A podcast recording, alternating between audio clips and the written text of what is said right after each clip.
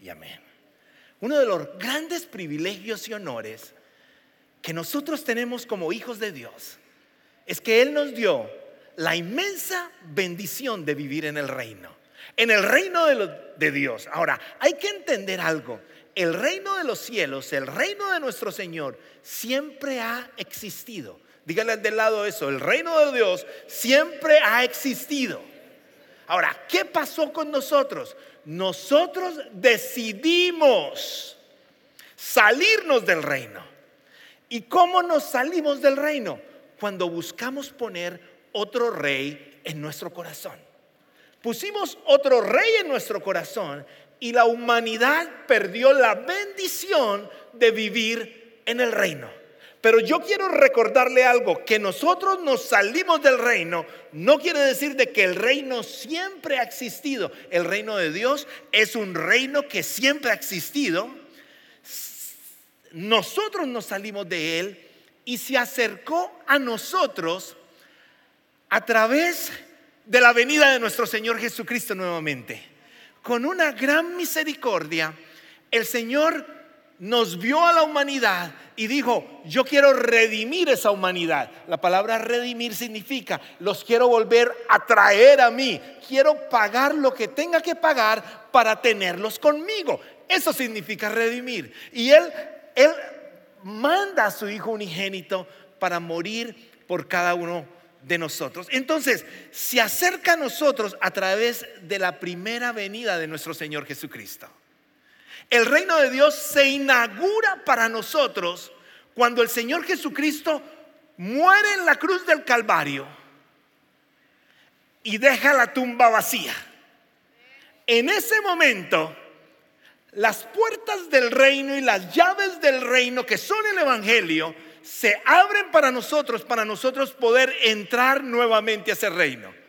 Y la entrada a ese reino es solamente a través de de confesar con fe que Jesús es mi Señor.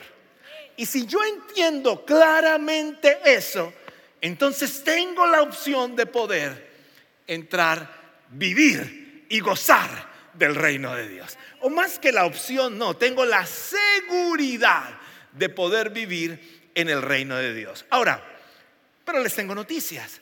Todavía usted no está viviendo el reino de Dios en su totalidad. Cuando el Señor venga por su iglesia, en la segunda venida, usted y yo nos gozaremos del reino de Dios. O sea que el reino de Dios será consumado cuando Jesús venga por segunda vez. Cuatro cosas muy importantes. Consumado significa completo, total. El reino de Dios estará totalmente disponible en su totalidad para nosotros cuando Cristo venga por la segunda vez. ¿Quién está esperando que Jesús venga por segunda vez? ¿Y los otros? ¿Quién realmente quiere que Jesús venga por segunda vez? ¿Quién le tiene miedo al fin del mundo? A una manito levantada, honesta y sincera. ¿Ah? ¡Qué bien! Pero se puso rojita, pero no se preocupe que más de uno le tenemos miedo al fin del mundo. El punto es que cuando recordamos que cuando este mundo termine, el Señor tiene para nosotros una tierra nueva y una nueva Jerusalén. Y tiene para nosotros las calles de oro para que nosotros caminemos por ella y entendamos que tenemos una eternidad con Él. Entonces esto se vuelve todavía mejor de lo que usted está viviendo acá. El cristiano no debe tener miedo que esto termine, porque el Señor dice que traerá para nosotros una nueva tierra y una nueva Jerusalén en Cristo Jesús. Ahora, el Señor nos regala a nosotros algo que es muy especial en ese reino. Y en Juan capítulo 10,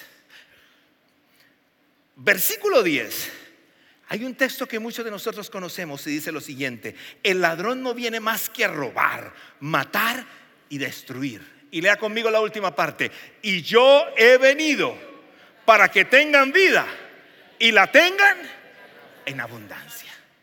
El Señor cuando nos entregó las llaves del reino, Él quiere que nosotros vivamos en abundancia. Eso es lo que el Señor preparó. La pregunta que muchos están haciendo es, ¿será que yo estoy caminando en el reino sí o no? porque eh, eh, estoy en la lucha con las abundancias. Hay guerra entre nosotros. Ahora, me tengo que devolver un poquito en el texto y entender antes de la abundancia qué hay, qué está diciendo el Señor, qué nos está alertando el Señor. Y el Señor nos está alertando lo siguiente. Vuelva al versículo nuevamente y dice, el ladrón no viene, eh, el ladrón viene, el ladrón no viene más que a robar, matar y destruir. Entonces, ¿quién es ese ladrón?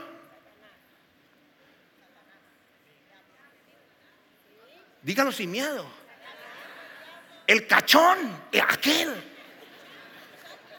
Viene, dice, dice que viene a robar, matar y destruir. O sea que lo que quiere hacer es que usted y yo no podamos vivir una vida abundante. Él quiere capturar esa vida abundante. Él quiere que tú y yo como cristianos vivamos eh, eh, sin la pasión, sin el ánimo. Él quiere agotarnos completamente. Él no quiere que lleguemos a la vida abundante que Él tiene para nosotros. Entonces hay un ataque constante en el reino. Ahora, hay algo que hay que entender. La vida abundante está por encima de una vida feliz. Está muy por encima de una vida feliz.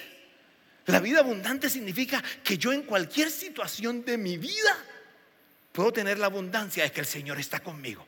Puedo tener la confianza y la convicción de que el Señor me saca de donde estoy. Había un corito cuando yo estaba chiquito que siempre lo cantábamos y decía, no puede estar triste un corazón que tiene a Cristo. ¿Quién le tocó ese canto? Yo los creía más jóvenes a ustedes. Mucho como que cayó en cuenta ahí mismo, la bajó rapidito. Pero bueno, eh, eh, el, corito tiene un problema. Si podemos estar tristes, vamos a vivir momentos de tristeza, pero el Señor va a traernos paz en medio de la tristeza. Emocionalmente podemos tener tristezas cuando hay una pérdida, cuando algo pasa en nuestra vida, podemos tener tristezas. Entonces, pero ¿qué pasa? La vida abundante es mucho más que una vida feliz. Es una vida confiada, completamente en el Señor. Ahora, la vida abundante es mucho más que una vida particularmente larga. Hay algunos que creen, yo voy a tener una vida abundante, Señor, gracias por ese versículo, voy a durar 120 años. No, la vida abundante no está determinada por cuándo va a ser el día de su traslado, cuando lo suben de piso. No, no está determinada por eso está determinada por cómo usted vive en este piso y en el piso que sigue. Esa es la vida abundante. Y la vida abundante, ¿qué es? Es una vida de satisfacción y contentamiento en Jesús. Es una, es una suficiencia de Cristo para cada uno de nosotros. Es entender que si lo tengo a Él, lo tengo todo. Ahora, cuando entro al reino, empiezo a vivir situaciones complicadas. El apóstol Pablo nos, dice, cómo nosotros debemos vivir en ese reino. Y escuche lo que dice en Filipenses capítulo 1, versículo 27. Sobre todo deben vivir como ciudadanos del cielo. Eso nos da identidad, ciudadanos del cielo. Comportándose de un modo digno de la buena noticia acerca de Cristo o sea, eso nos da responsabilidad. Nos tenemos que comportar de una manera específica. Y dice más, entonces sé que vuelva a verlos o solamente tenga noticias de ustedes, sabré que están firmes y unidos en un mismo espíritu y propósito. ¿Qué significa eso? Eso significa integridad. Sea que Pablo los vea por la mañana, o sea que salgan por la tarde, o sea que estén en su casa, vivimos igual hay algo muy especial que hacen las puertas de Champion Forest. ¿No se ha dado cuenta qué hace? A veces vemos que vienen los hermanos de diferentes lugares y viene levantando mano y haciendo cosas. Y uno ve que la cosa está como un poco tensa. Pero apenas pasan la puerta, inmediatamente todo el mundo recto, cambia. Hay una alegría, hay un gozo, hay un contentamiento. Las cosas viejas quedaron en el carro he aquí empezaron nuevas cosas. ¿Me comprende? Entonces, eh, tenga mucho cuidado, que eso no es lo que dice el apóstol Pablo. El apóstol Pablo está diciendo, aunque yo esté o no esté, ustedes se gozan y viven para el Señor. Entonces, nos está marcando cómo nosotros vivir en el reino. Ahora, ¿por qué les estoy introduciendo el mensaje por aquí? Porque en ese caminar de cristiano vamos a tener ataques, vamos a tener guerras, vamos a tener luchas, vamos a tener cosas impresionantes en nuestro caminar. Por eso el mensaje de hoy titula La guerra en el reino. Usted quiere decir, si usted quería entrar al reino y no tener guerras, lo siento mucho. Pero ¿recuerdan el primer texto? El primer texto dice, el cachón viene para qué? Para robar, matar y destruir. ¿Qué? Para que usted no tenga la vida abundante que Cristo Jesús nos quiere regalar.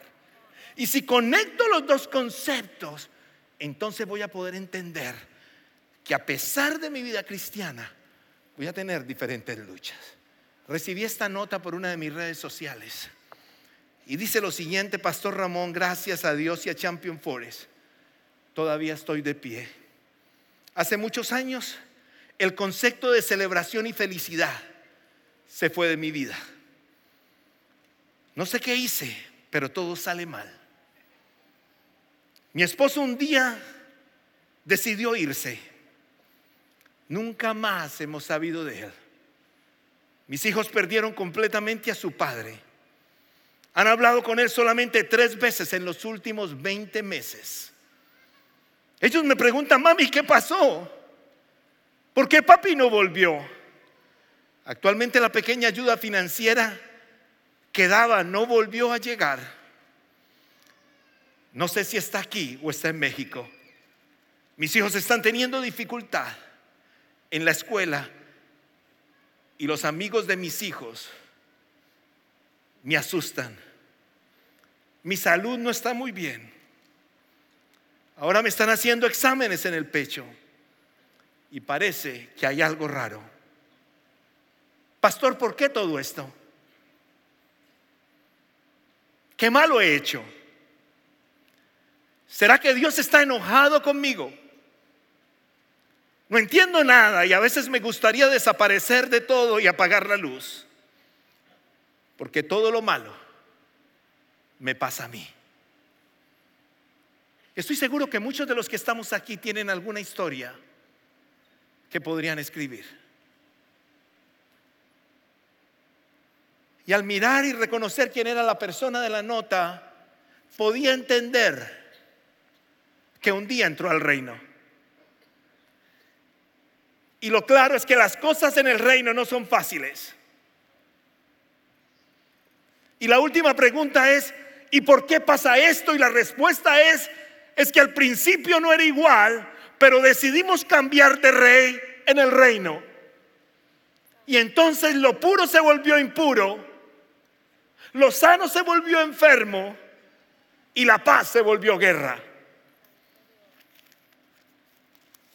Y constantemente en nuestra vida ahora vamos a poder escribir historias como estas, pero tienen que tener un final feliz. Y es el final de entender que la guerra de guerras se ganó en la cruz del Calvario cuando el Señor Jesucristo resucitó y que su presencia está contigo para siempre para podernos guiar en los propósitos divinos que Él tiene para cada uno de nosotros. Y si yo entiendo ese concepto, voy a poder llegar a donde el Señor me quiere llevar. Hay tres guerras pasando en nuestra vida hoy. Número uno, hay una guerra contra mi propia naturaleza. Esa guerra la vives estando en el reino del Señor. Esa guerra significa la guerra contigo mismo con tu propia naturaleza, con mi propia naturaleza. Es, es, es, esa guerra donde no está involucrado nadie más, sino tu espíritu y tu carne. Y es una guerra individual. Es una guerra que posiblemente muchas personas la tenemos secreta. Y, es una guerra de, de qué quiere mi carne y qué quiere realmente al que he puesto en mi corazón. No, no es una guerra fácil, es una guerra complicada. Tanto que el apóstol Pablo, que escribió 13 cartas en las escrituras, lo comentaba de la siguiente manera. Escuche lo que dice en Romanos capítulo 7, 15. Porque lo que hago no lo entiendo, pues no hago lo que quiero, sino lo que aborrezco, eso hago. Eh, analiza el texto, dice, porque lo que hago no lo entiendo. Eso quiere decir, lo que hago no lo entiendo. Eso quiere decir, está haciendo posiblemente lo que no quiere hacer, pero lo hace. ¿A alguien le ha pasado eso? Mire que a Pablo le pasó, a alguien le ha pasado eso. Que no sea solamente a Pablo y al pastor. Lo, lo que quiere decir esto es que no es que Pablo no tenga conocimiento de que hay que hacer el bien. Él tiene el conocimiento. No es que Pablo no tenga el deseo de hacerlo. El versículo dice, porque lo que hago no lo entiendo, pues no hago lo que quiero. Él quiere hacer otra cosa. No es deseo de quererlo hacer. Si no es deseo y no es conocimiento, entonces, ¿qué es? ¿Sabe cuál es la respuesta? Poder. Tengo el conocimiento, tengo el deseo, pero no tengo el poder. ¿Sabes por qué tú y yo caemos constantemente en la guerra de nuestra carne? Porque no tenemos el poder. Y el poder solamente viene con la llenura de la presencia del Señor en nuestra vida. Cuando yo permito que su presencia me inunde, cuando yo permito que toda su presencia llene completamente mi ser, entonces empiezo yo a, a expulsar de mi vida lo que tiene que hacer, lo que tiene que salir. ¿Saben a, a, quien algún día lo suspendieron de la escuela? Honestamente, levanten esas manos levantadas y se ríen los sinvergüenzas estos. ¿ah? Ni pena les da. ¿ah? ¿Eh? ¿Ah? Bueno, pues a mí también, porque mi mamá está acá, me toca decir. Mi mamá, mi mamá decía, esos problemitas sí, Ramón, vaya, solucionelos usted porque yo allá no voy. Ahora, pero usted después volvió. Hay una gran diferencia entre suspender y expulsar. Cuando a usted, ¿a quién expulsaron del colegio? Quiere decir, no lo dejaron. Uy, hermano, gloria a Dios que usted todavía está bueno, sano, bonito. Bueno, Mire, expulsar quiere decir a este colegio no vuelve. ¿Sabe qué nosotros hacemos con el, con el pecado, con las luchas que nosotros tenemos? Muchas veces nos sentimos orgullosos porque las suspendimos. Suspendido significa la dejé de hacer por un momento determinado, pero la suspensión va a terminar. Después se va a reactivar. Entonces, ¿qué tengo que hacer? Tengo que aprender a expulsar. Cuando yo expulso la parte de mi corazón que está llenada por ese deseo picaminoso, por esa cadena, se empieza a llenar de la presencia del Espíritu Santo.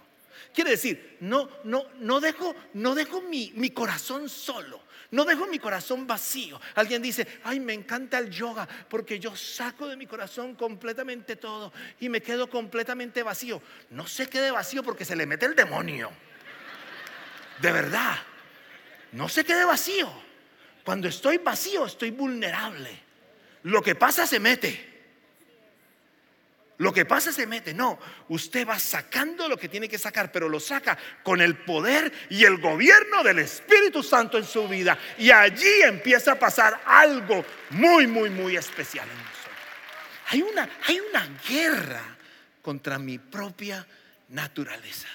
Ahora, ¿Cómo me siento yo cuando pierdo esa guerra? Aquí hay un problema. Porque cuando la pierdo? Cuando hago lo que sé que no tengo que hacer. Yo creo que todos me están entendiendo.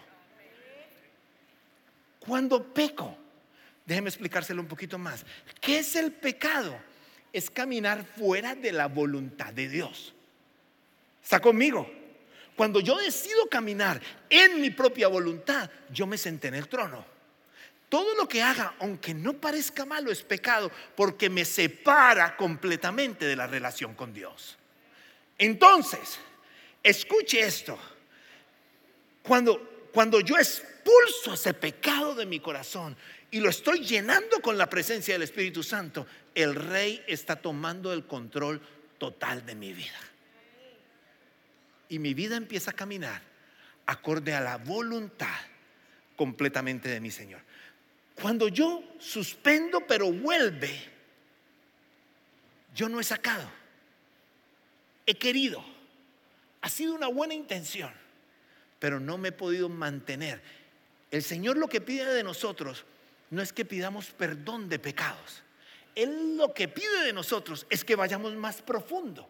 Él pide un arrepentimiento. Y el arrepentimiento significa, yo estaba aquí muy bien con el Señor, me fui de parranda al mundo, ¿alguien está conmigo? ¿Saben qué es eso? Y un día decidí, decidí volver a mi aspecto natural, a mi vida natural, y volví completamente con mi Padre. Me arrepentí, pero ya voy a salir para allá y digo, ni loco yo ahora soy una nueva criatura. Las cosas viejas pasaron. He aquí, todas son hechas completamente nuevas por mi Señor. Ahora Él reina completamente en mi vida. Cuando yo fallo, debo sentir vergüenza con mi Señor.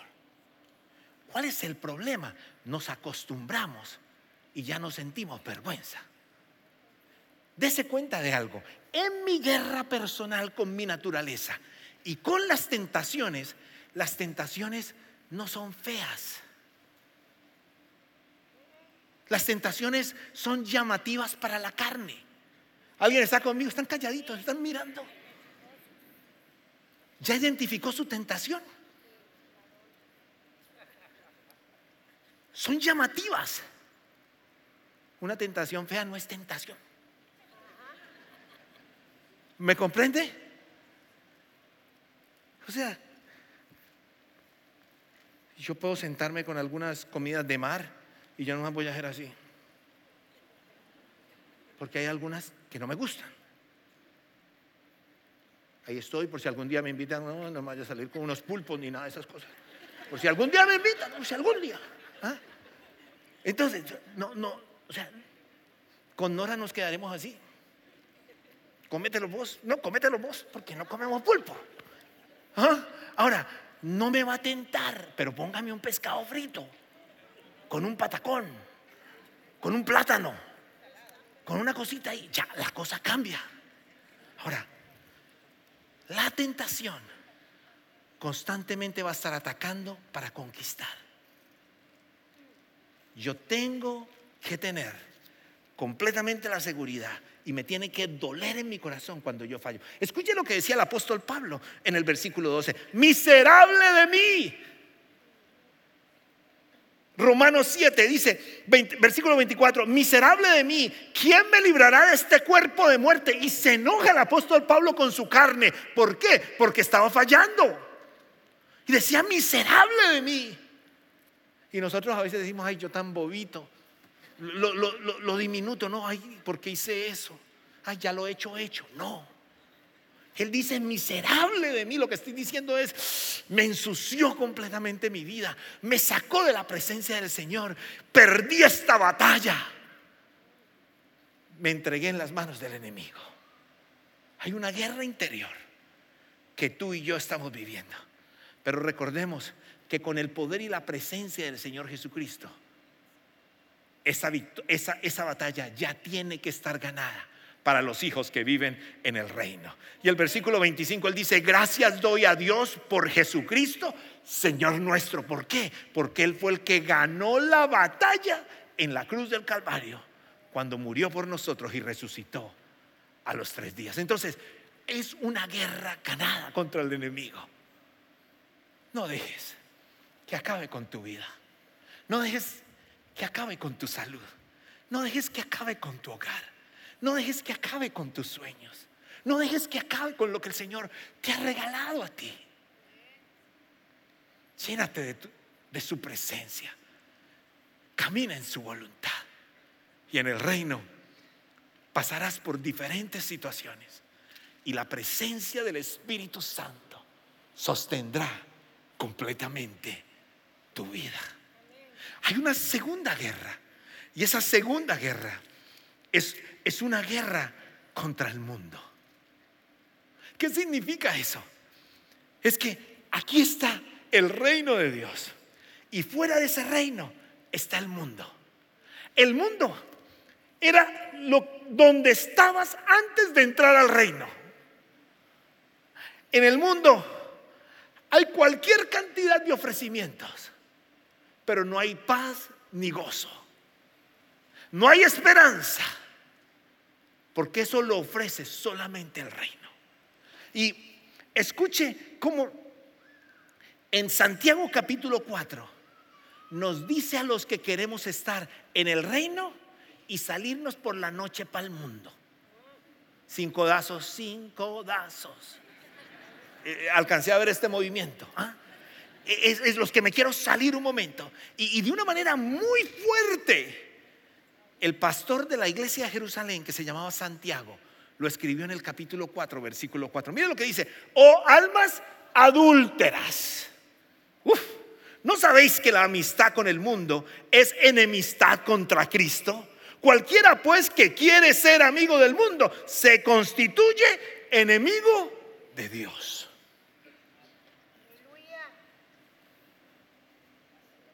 ¿Será usted un alma adúltera? Muy personal. Muchos de estar diciendo, ¿para qué vine? Hubiera venido solo al concierto, no estuvieran estos problemas. ¿Para qué vine? ¿Será? ¿Será? Pues usted vino porque el Señor quiere que lo del mundo no nos afecte. El Señor quiere que tú y yo podamos vivir su mundo. Y en su mundo hay abundancia, y en su mundo hay realización, y en su mundo hay propósito. Y nadie se puede perder el mensaje del próximo domingo. Porque vamos a estar hablando del propósito en el reino.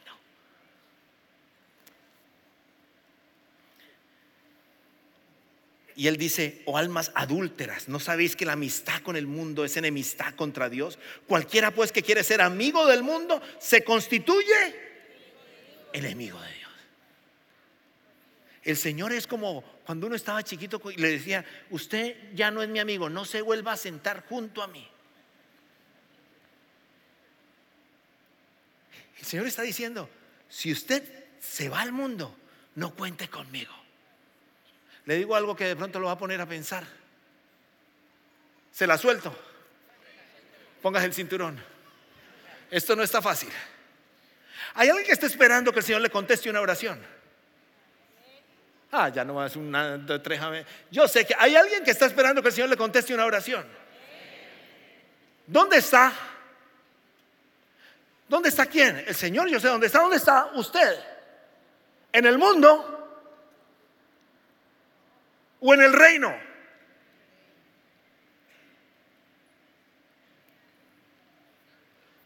Se las dejo de tarea. Porque el Señor tiene enemistad con el mundo. No quiere decir que nos quiere sacar de que no vivamos dentro del mundo. El Señor quiere que seamos luz en el mundo, pero que no nos revolvamos del mundo.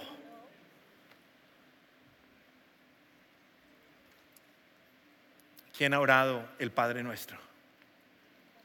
Preciosa oración que el Señor nos enseñó. ¿Quién, quién lo puede decir conmigo? Padre nuestro que estás en los cielos, santificado sea tu nombre. No escuché ese pedazo, ¿me puede ayudar un poquito? Venga a nosotros su reino. ¿Y después qué dice? ¿Me, me la puedo decir un poquito más duro? ¿Quién ha orado esta oración más de cinco veces? Con toda confianza. ¿Quién la ha orado más de diez veces? ¿Quién cree que de pronto ha llegado a las mil veces esta oración que Jesús nos enseñó? Sabe que muchas veces es la mentira más grande del mundo. ¿Qué? No la oración. La oración que yo hago. ¿Sabes qué dice el texto? Venga tu reino y hágase tu voluntad. Le estoy diciendo, Señor, venga tu reino y hágase tu voluntad. Venga y gobierna en mí y que se haga en mí tu voluntad. Amén. Y termino y hago lo que quiero. Mentiroso. Adúltera, dice la hermana. ¿Ah? ¿Por qué?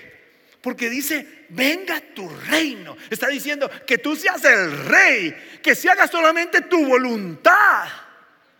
Y después de eso no dice, ahí está, la voy a volver a hacer para salir todavía más santificado. Venga tu reino, tu voluntad, así la tierra, de Amén. Me fui doblemente orado, rezado, lo que quiera.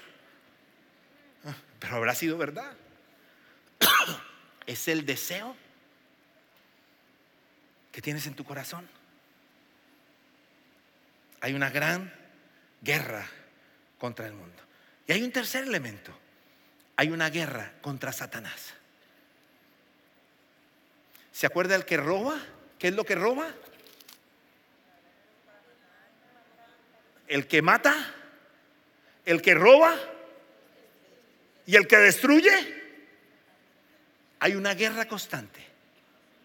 No es más poderoso que su Dios, entiéndalo pero maneja todo el mundo visible y todo el mundo invisible. Mira lo que dice Efesios 6:12, porque no temerá, no temeremos lucha contra sangre y carne, sino contra principados, contra potestades, contra gobernadores de las tinieblas de este siglo, contra huéspedes celestiales espirituales de maldad en las regiones celestes. ¿Qué está diciendo? Que nuestra guerra constante es contra un mundo visible y contra un mundo invisible. Y está diciendo que en ese mundo invisible ah, van a haber ataques constantemente para usted y para mí. Ahora, yo tengo que recordar que yo estoy blindado por dentro. ¿Quién me blinda? La presencia del Señor.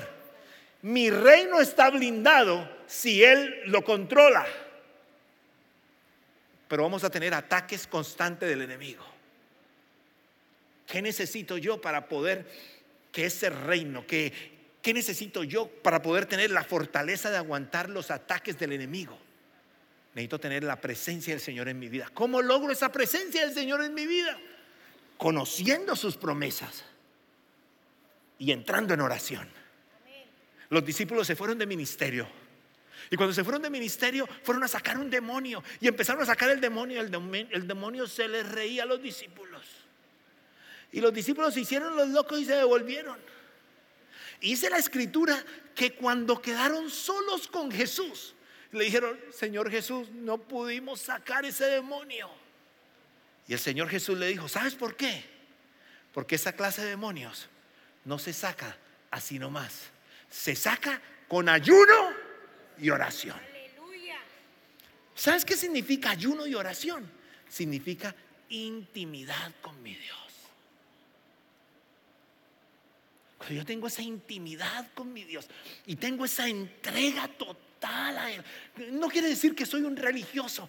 Tengo una relación sincera y honesta con Él. Entonces, Él me fortalece. Y lo que, lo que no es de Él se siente incómodo y huye. Porque la presencia del Santo Espíritu está en nuestra vida. De pronto estás luchando hoy.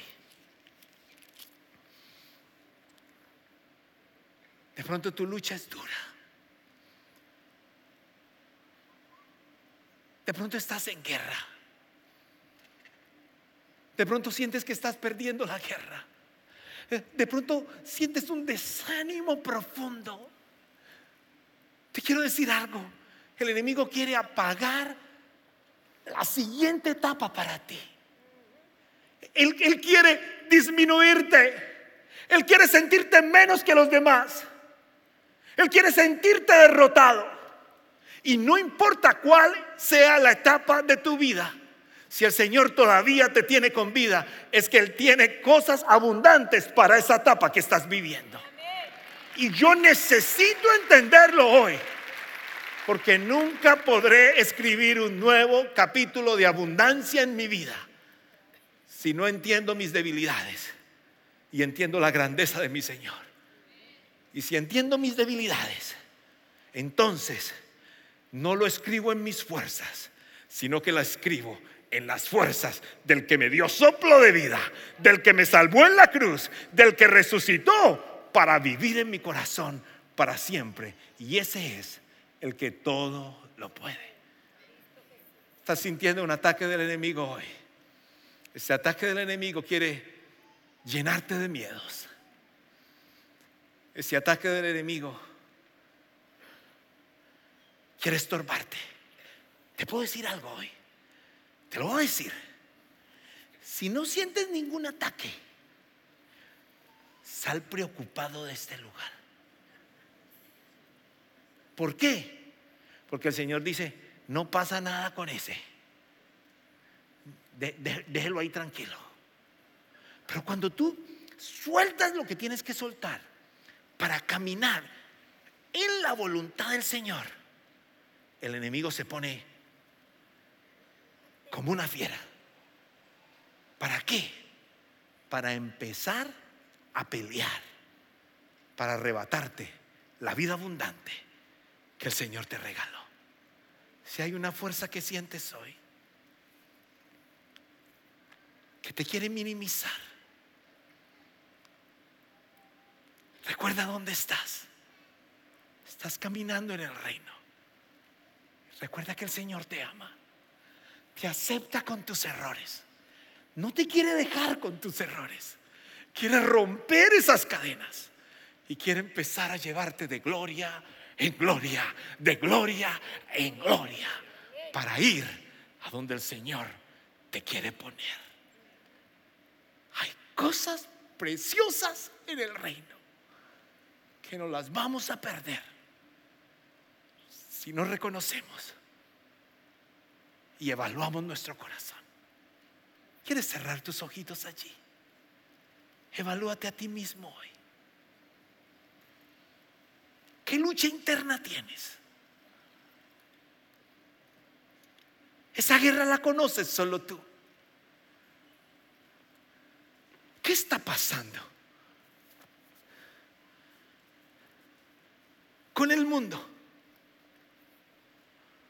¿Te está sacando. Estás reconociendo los ataques del enemigo.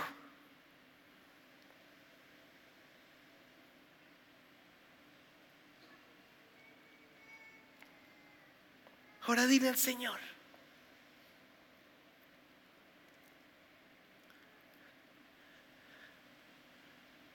Dile, ven, lléname.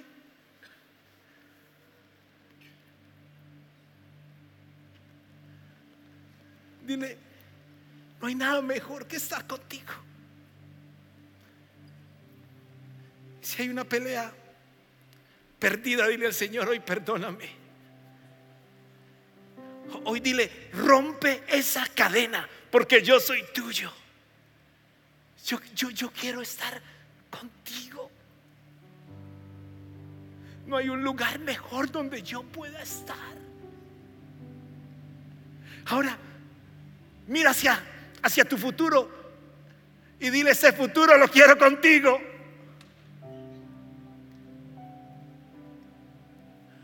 Aunque, aunque me siento quebrantado, aunque he caído, aunque he fallado, yo te necesito. Dile, perdóname, porque soy adúltero. Dile, perdóname porque fallo y ni me duele. Te deshonro y no hago nada. Yo de este lugar quiero vivir, quiero salir viviendo la abundancia del reino. Gracias por participar del servicio a través del Internet. Esperamos que la experiencia de hoy haya alentado y desafiado su mente y corazón. En Champion Forest nos apasiona ayudar a las personas a conocer a Dios, a crecer en su relación con Él y con los demás, mientras todos como cristianos hacemos una diferencia en el mundo. Nos encantaría tener la oportunidad de hablar y orar con usted. Le invitamos a que ingrese a championforest.org diagonal conectar para que podamos estar en contacto. Y por supuesto, esperamos con ansias el momento de poderle saludar en persona en una de nuestras sedes. Que Dios le bendiga y tenga una semana llena de la presencia del Señor. Nos vemos pronto.